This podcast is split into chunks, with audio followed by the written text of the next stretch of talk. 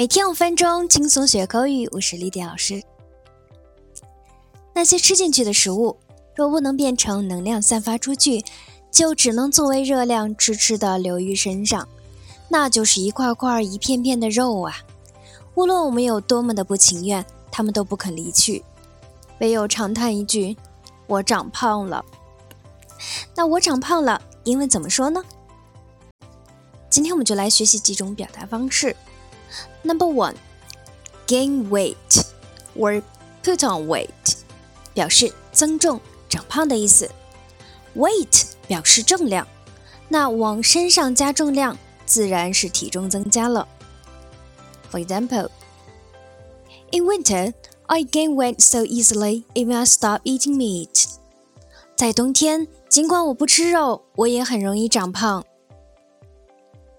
I have put on some weight during the holiday. 我假期长胖了。Number two, get fat. 发胖。长胖了，最对应的英文恐怕就是它了。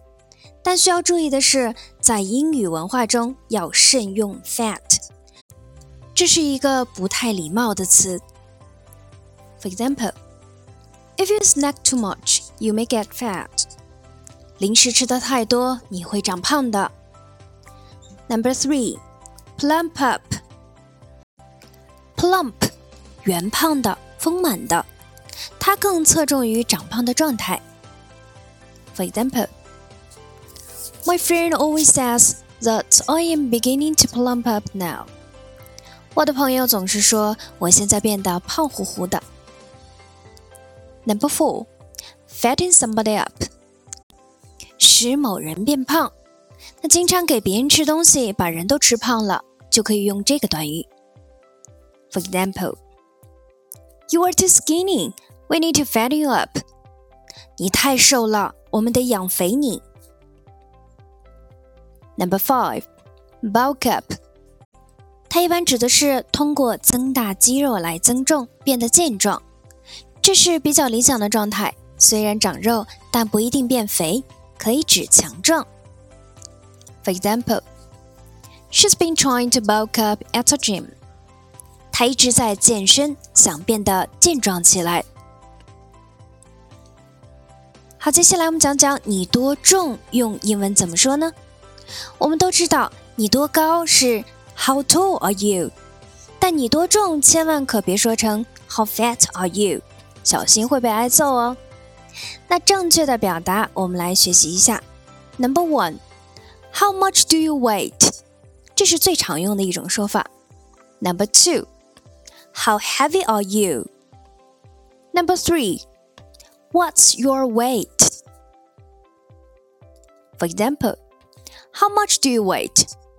Forty-nine kilograms. 你多重啊？